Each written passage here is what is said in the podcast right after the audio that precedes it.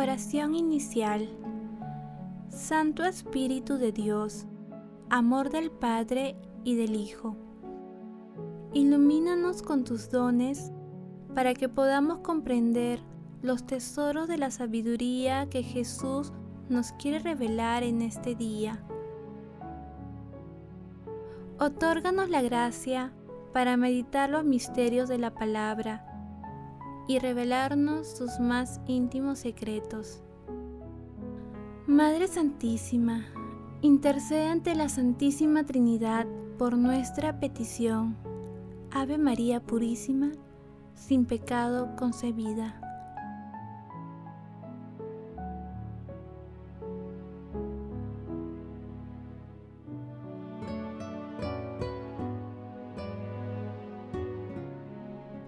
Lectura del Santo Evangelio según San Marcos, capítulo 7, versículos del 24 al 30.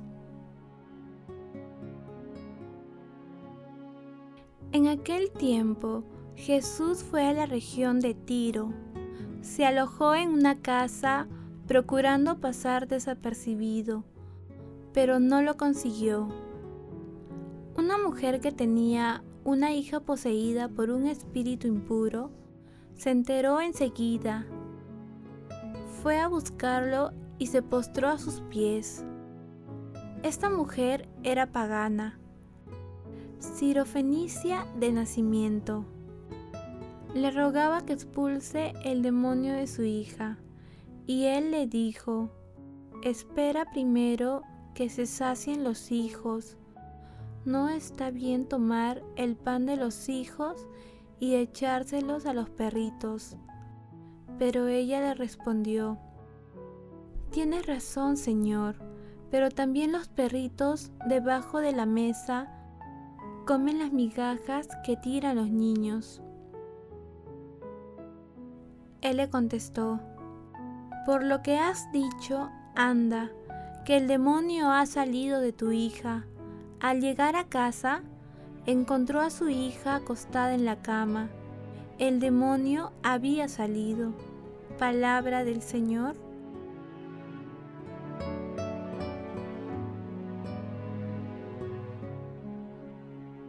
El pasaje evangélico de hoy, denominado La fe de una mujer cananea, se encuentra también en el capítulo 15 de Mateo, entre los versículos 32 y 39. El tema central de hoy es la fe, a través de la cual se intercede por la liberación de toda impureza espiritual de otras personas. En la primera etapa de la misión de Jesús, su acción evangelizadora estaba dirigida a los judíos.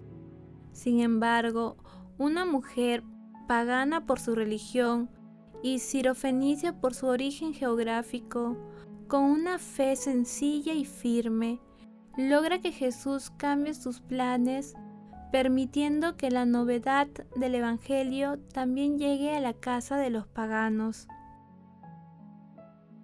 La mujer llama a Jesús Señor, que es la única vez que aparece este título en Marcos reconociéndolo no solo como Salvador. En cuanto a la expresión perros, esta era común entre los judíos para referirse a los paganos. Al volver a su casa, la madre descubre que la palabra de Jesús y su fe han devuelto la vida a su hija. De esta manera, Jesús demuestra que la fe no tiene fronteras de ningún tipo. Los siguientes pasajes evangélicos son una muestra de ello.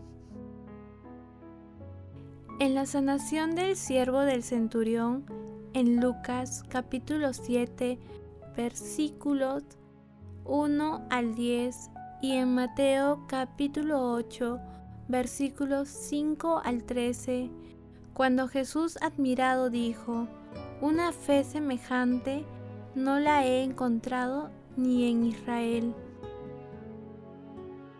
En la curación de la hemorroísa en Lucas capítulo 8 versículos 40 al 48, cuando Jesús le dice, Hija, tu fe te ha salvado, vete en paz. En el mismo capítulo, en los versículos siguientes, Jesús resucita a la hija del jefe de la sinagoga, diciendo, No temas, basta que creas y se salvará. También se relaciona con el texto de la sanación del hijo del funcionario real, ubicado en Juan 4, versículos 43 al 54.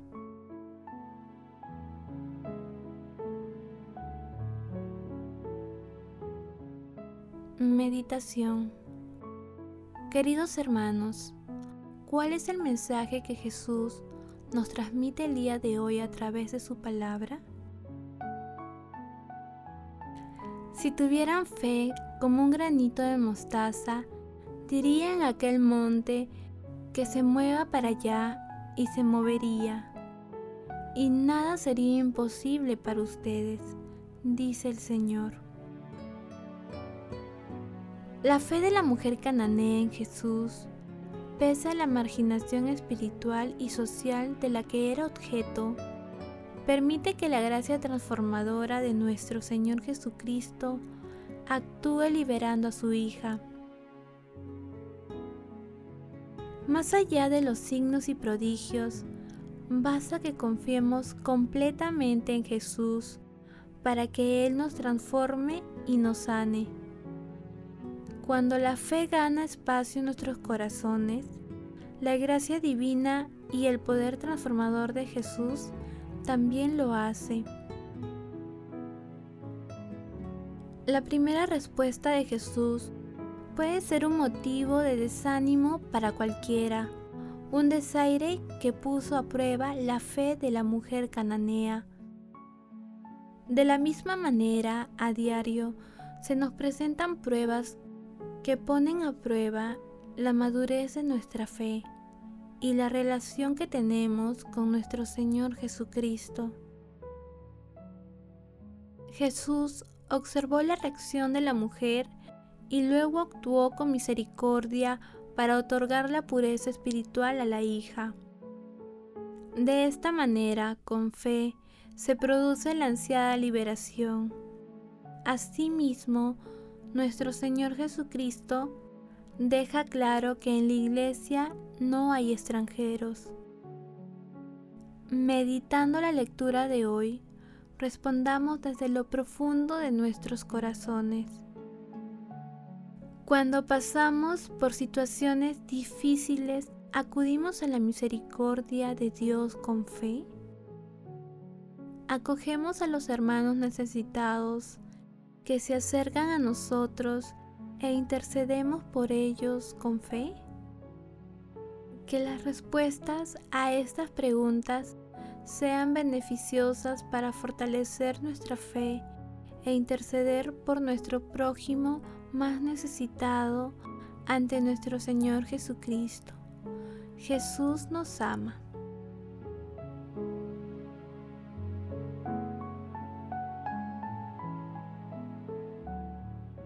Oración. Amado Jesús, Señor, creo pero aumenta mi fe. Amado Jesús, Salvador del mundo, libéranos de los espíritus impuros que habitan en nosotros, que promueven el egoísmo y toda clase de comportamientos que van contra los mandamientos del amor. Jesús, Hijo de Dios, fuente inagotable de amor, misericordia y pureza, ten compasión de nosotros y otórganos los dones espirituales para socorrer con fe a nuestro prójimo, en especial a los más necesitados. Amado Jesús, otórganos la fe de la mujer cananea, que transformó esquemas humanos que marginan a las personas en prodigios de amor y de fe. Amado Jesús, justo juez, misericordia pura, ten compasión de los difuntos, especialmente de aquellos que más necesitan de tu infinita misericordia. Madre Santísima, Inmaculada Concepción, Reina de la paz y de la esperanza, intercede ante la Santísima Trinidad por nuestras peticiones. Amén.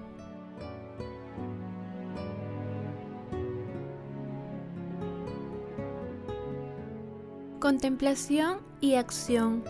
Hermanos, contemplemos a nuestro Señor Jesucristo a través de una homilía de San Juan Crisóstomo.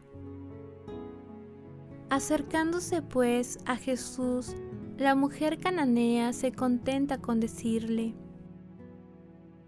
Compadécete de mí, y tal eran sus gritos que reúne en torno a sí todo un corro de espectadores. En verdad, Tenía que ser un espectáculo lastimoso ver a una mujer gritando con aquella compasión y una mujer que era madre, que suplicaba en favor de su hija y de una hija tan gravemente atormentada por el demonio.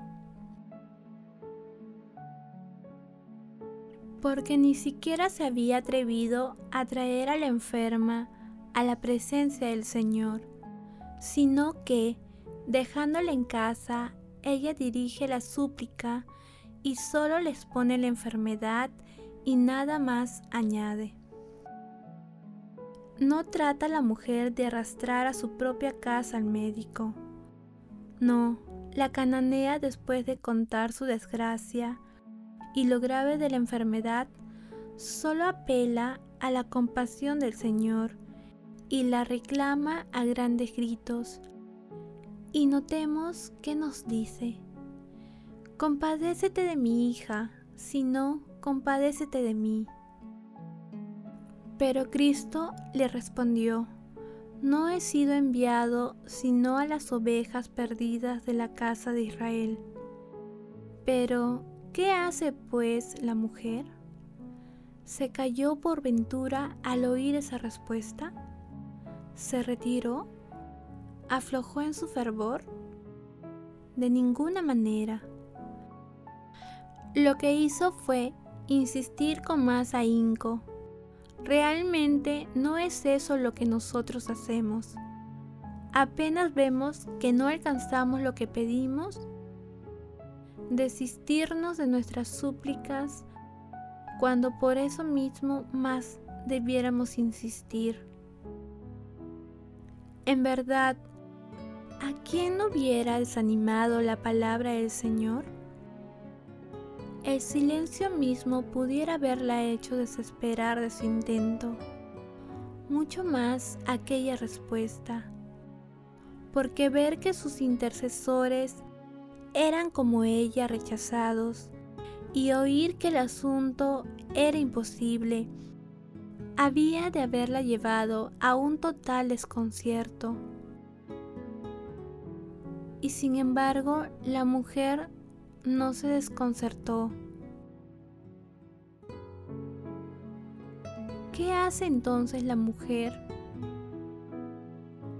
De las palabras mismas del Señor, sabe ella componer su defensa.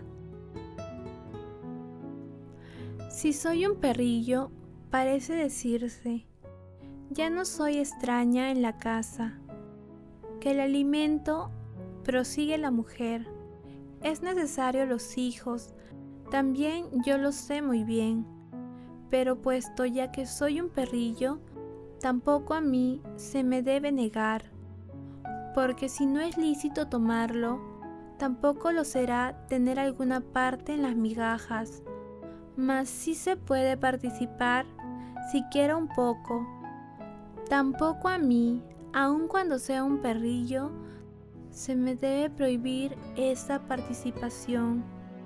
No quería el Señor que quedara oculta la virtud tan grande de esta mujer, de modo que sus palabras no procedían de ánimo de insultarla, sino de convidarla, de deseo de descubrir aquel tesoro escondido en su alma. Hermanos, hagamos el compromiso de mantener firme nuestra fe, pidiendo siempre que el Espíritu Santo la aumente a través de la oración. En la realización de obras de misericordia, mediante la meditación de la palabra, participando activamente de la Santa Eucaristía, adorando al Santísimo Sacramento y acudiendo al sacramento de la penitencia. Glorifiquemos a Dios con nuestras vidas.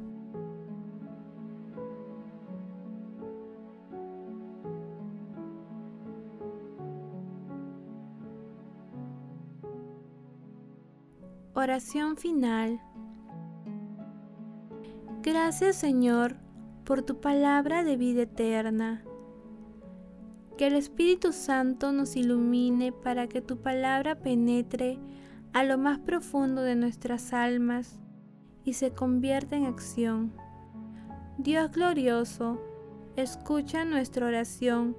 Bendito seas por los siglos de los siglos. Madre Santísima, intercede ante la Santísima Trinidad por nuestra petición. Amén.